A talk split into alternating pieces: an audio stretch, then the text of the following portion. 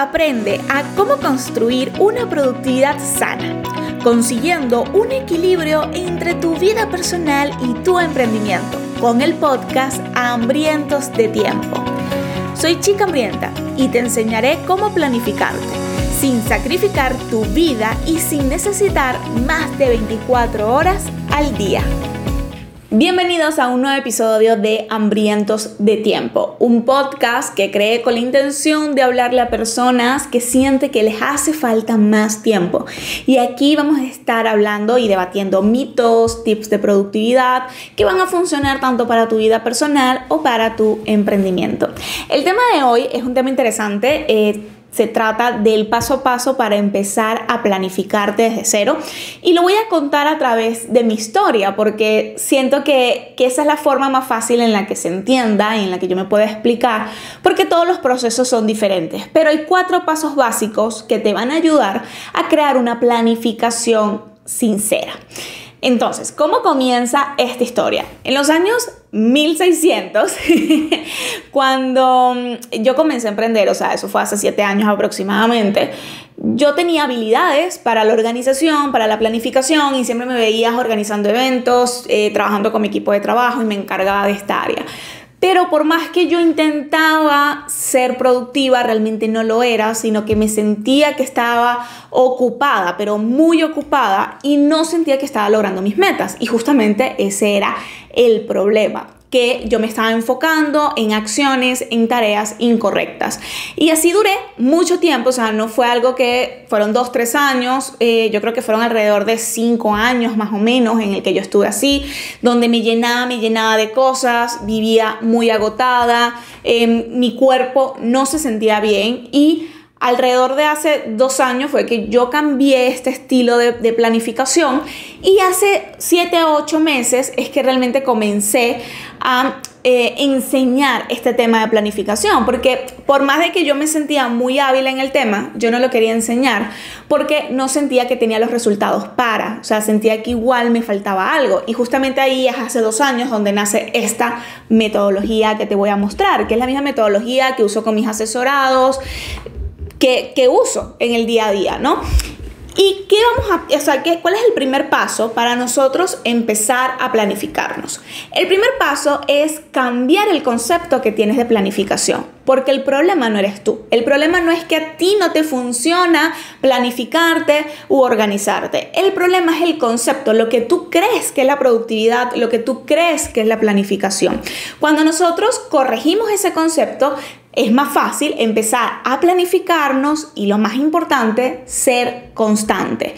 Porque el concepto que tenemos de productividad, de planificación, es que todo tiene que estar perfecto, en una agenda, tenemos que hacer muchas cosas en el día para ser productivos, tenemos que abarcar muchos negocios, tenemos que hacer todo lo que dice el calendario y eso es una planificación o productividad totalmente tóxica.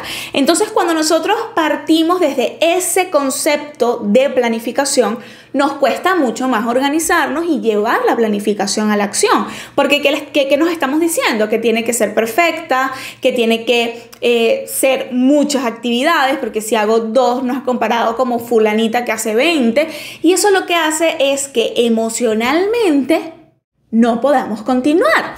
Porque creemos que el problema de gestión del tiempo es un problema de técnica, es un problema de que yo no sé usar una, una tabla en Drive, yo no sé utilizar tal aplicación, pero no entendemos que realmente el problema a la hora de gestionar el tiempo es un problema emocional. La mayoría de las veces, yo te diría el 99% de las veces, tiene que ver con, con nuestro interior. Y por eso el paso uno es poder ver cuál realmente es el concepto de productividad sana y de planificación. El que tú te puedas planificar significa que tú puedas tener un plan de acción que te ayude a lograr tus metas. No importa la cantidad de tareas, no importa la cantidad de acciones que hagas, no importa el tiempo que trabajes, sino que esas acciones o tareas se hagan para lograr un objetivo. Eso es la planificación. Y tú estés cómoda pudiendo, eh, pudiendo colocar lo que es la flexibilidad. ¿Por qué? Porque mientras más rígida sea tu planificación, más complicada va a ser que la lleves a cabo. Por eso es tan importante que puedas incluir la flexibilidad de hacer una planificación flexible, pero eso normalmente no lo entendemos, que la planificación puede ser flexible, que tú puedes mover una actividad de otra, que tú puedes mover el día, o sea, es importante que tú puedas primero cambiar ese concepto que tienes de productividad y entender que es un proceso sencillo, que es un proceso que va a depender de ti y de las actividades que tengas y de las, y de las metas que quieres cumplir. Es un proceso que lo puedes llevar en cualquier sistema que crees tú. O sea, lo importante es que entiendas que tú eres dueño de tu tiempo y de cómo haces ese proceso. Ese es el punto número uno cambiar el concepto de planificación. A mí me costó muchísimo porque, eh, no sé, en, la sociedad normalmente es, bastante em, celebrado, o sea, que aplaude muchísimo el trabajo, quedarte trabajando hasta tarde, el de tener muchas cosas por hacer, el de no tener paz o, o descanso, sino que estás constantemente produciendo, produciendo, produciendo. Y así quería ser yo. Eh, yo creía que mi valor, mi determinación, todo estaba amarrado a un número de tareas, a un número en la cuenta de banco, o sea, cuando realmente eso no funciona de esa manera. Eh, hacer más actividades no me hace mejor o menor em, profesional, sino para nada. Em, y a mí me costó mucho cambiar esa mentalidad para entender que la planificación puede ser flexible, la planificación la puedo decidir yo, no tiene por qué ser estricta, lo que necesito es tener qué tengo que hacer, cómo lo debo hacer y por qué lo debo hacer. Si tú tienes esos tres elementos claros a la hora de hacer tu planificación con cada tarea, con cada meta, va a ser mucho más fácil el proceso. El paso número dos es que puedas trabajar en ti y que puedas trabajar en tu ser. Como te comentaba al principio, creemos que eh, la gestión del tiempo es un problema emocional, pero mm, mm, no lo es. eh, creemos que es un problema de técnica, perdón. O sea, si podríamos retroceder esto y volverlo a poner y, empezar eh, como desde cero. O sea, que eso no pasó.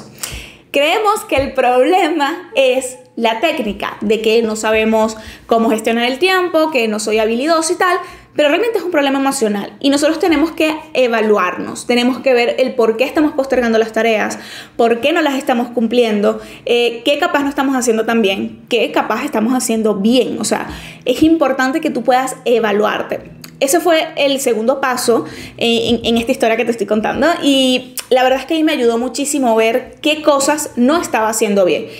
Para mí fue un indicativo el sentir que me hacía falta tiempo y que no llegaba a hacer todo lo que quería hacer. Cuando yo me di cuenta que me faltaba tiempo, eso quiere decir que no está acorde la cantidad de tareas que tenía que hacer y la cantidad de tiempo que tenía disponible. Eso, eso marcaba una incongruencia porque lo que estaba haciendo era dividiendo mi enfoque y mi energía en diferentes focos, no daba el 100% ninguna y por ende ninguna se concretaba bien. Cuando yo entendí esto, con esta evaluación, decidí eliminar varias actividades que tenía en mi día, eh, decidí dejar atrás algunos emprendimientos, decidí eh, realmente enfocarme en lo que yo quería y en lo que me llenaba, ¿ok? Eso me ayudó a que yo pudiera tener hoy en día una planificación sana, ¿ok?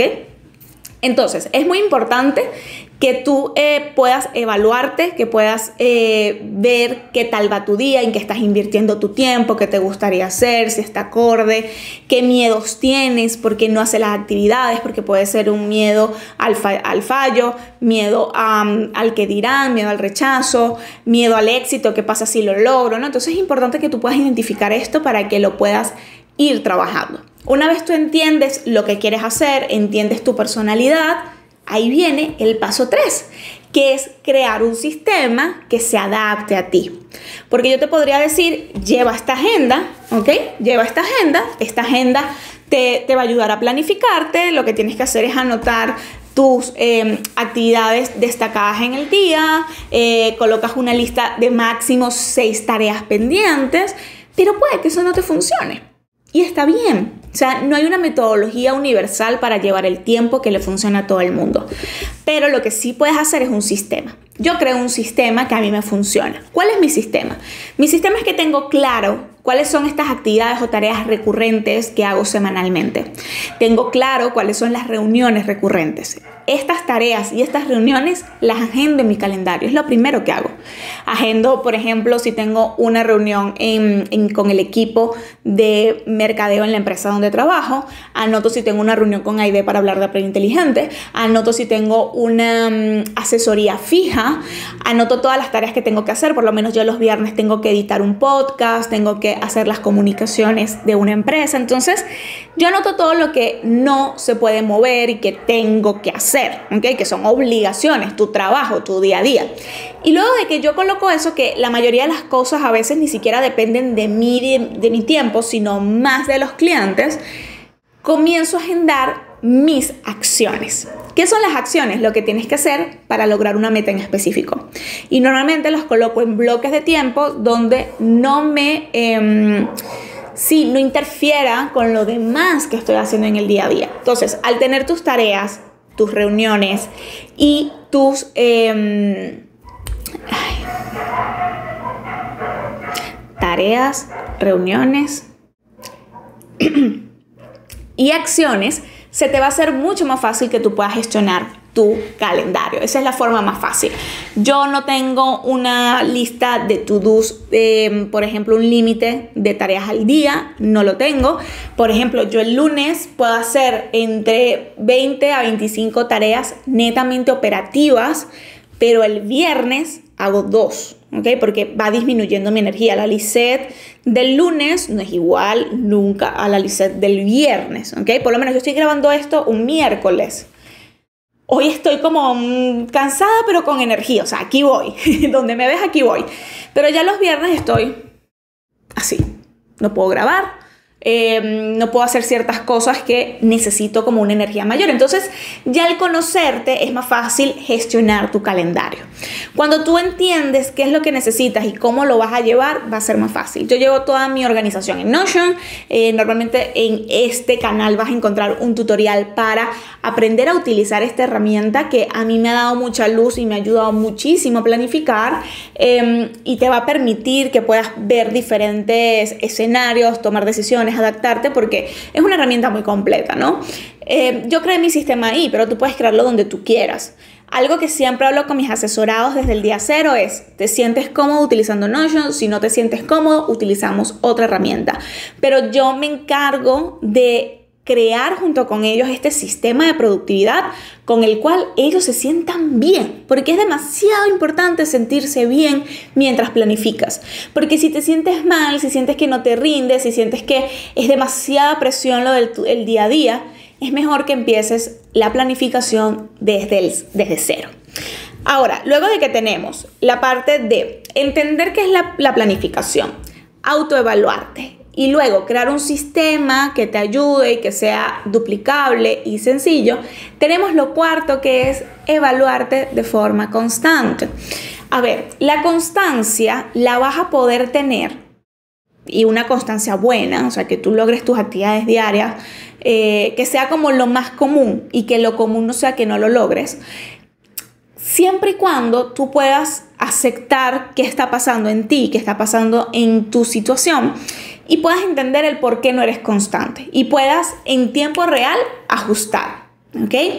Eso te lo permite hacer la evaluación y la observación. Estas son herramientas muy importantes y de mucha ayuda para tú poder mantenerte constante. Algo que debemos alejarnos completamente es que la constancia no es para nada igual que perfección.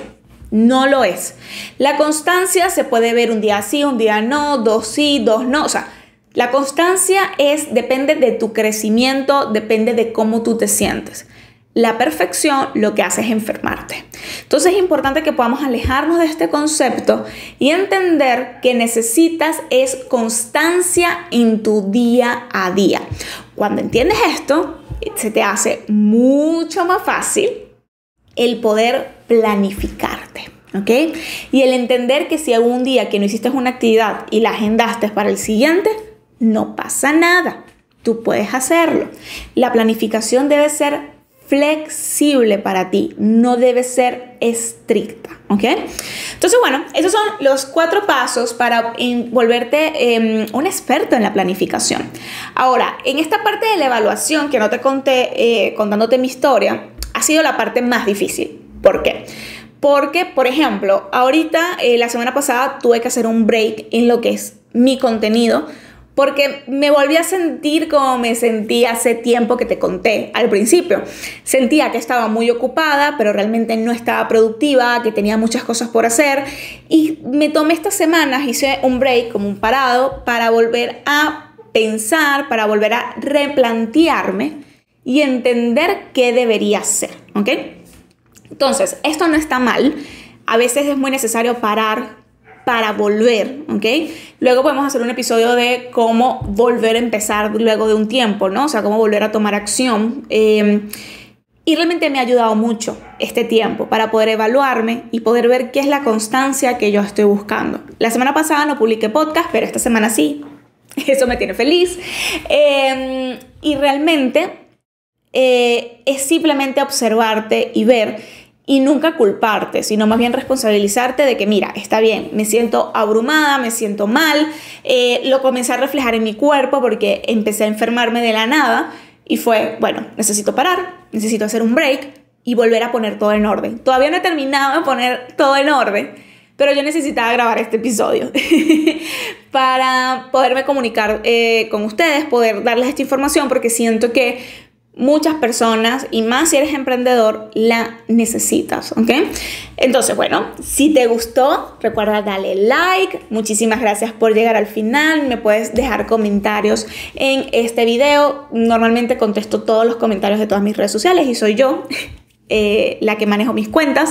Entonces, nada, me encantaría leerte y si te gusta el contenido que tiene mi canal, no olvides suscribirte, dale like y darle a la campanita de notificación para que te avise cada vez que sube un video.